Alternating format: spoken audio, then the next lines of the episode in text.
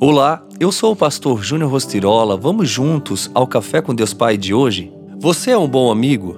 Moisés costumava montar uma tenda. Quem quisesse consultar o Senhor ia à tenda, fora do acampamento. Sempre que Moisés ia até lá, todo o povo se levantava. Assim que Moisés entrava, a coluna de nuvem descia e ficava à entrada da tenda, enquanto o Senhor falava com Moisés. Êxodo 33, 7 ao 9. Moisés amava se relacionar com o pai. Cada vez que adentrava a tenda, todo o acampamento ficava à porta, adorando ao Senhor. Em virtude de tal intimidade, Moisés foi chamado de amigo de Deus, pois falava com o Senhor face a face, como um amigo fala a outro. Você tem amigos com quem falar face a face? Aliás, qual é a sua reputação como amigo? Como as pessoas o enxergam do ponto de vista da amizade. A amizade é fundamental na vida. Os amigos conseguem a proeza de nos elevar, sorriem e choram conosco.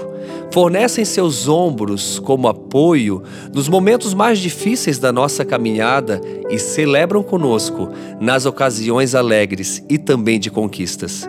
Se hoje você precisar de um amigo, tem alguém com quem contar? Você é essa pessoa amiga para alguém que, no momento de necessidade, dá o suporte necessário e celebra as conquistas daqueles que consideram a sua amizade essencial?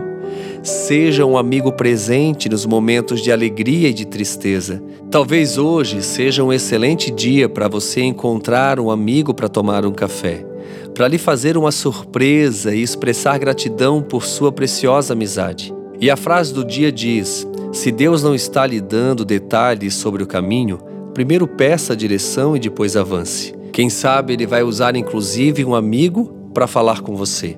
Hoje nós comemoramos o Dia do Amigo. Então compartilhe este devocional marcando amigos que fazem a diferença na sua vida. Transborde amor e gratidão por seus amigos. Faça isso. Esse é um grande desafio do dia para você realmente abençoar aqueles que sempre te abençoam.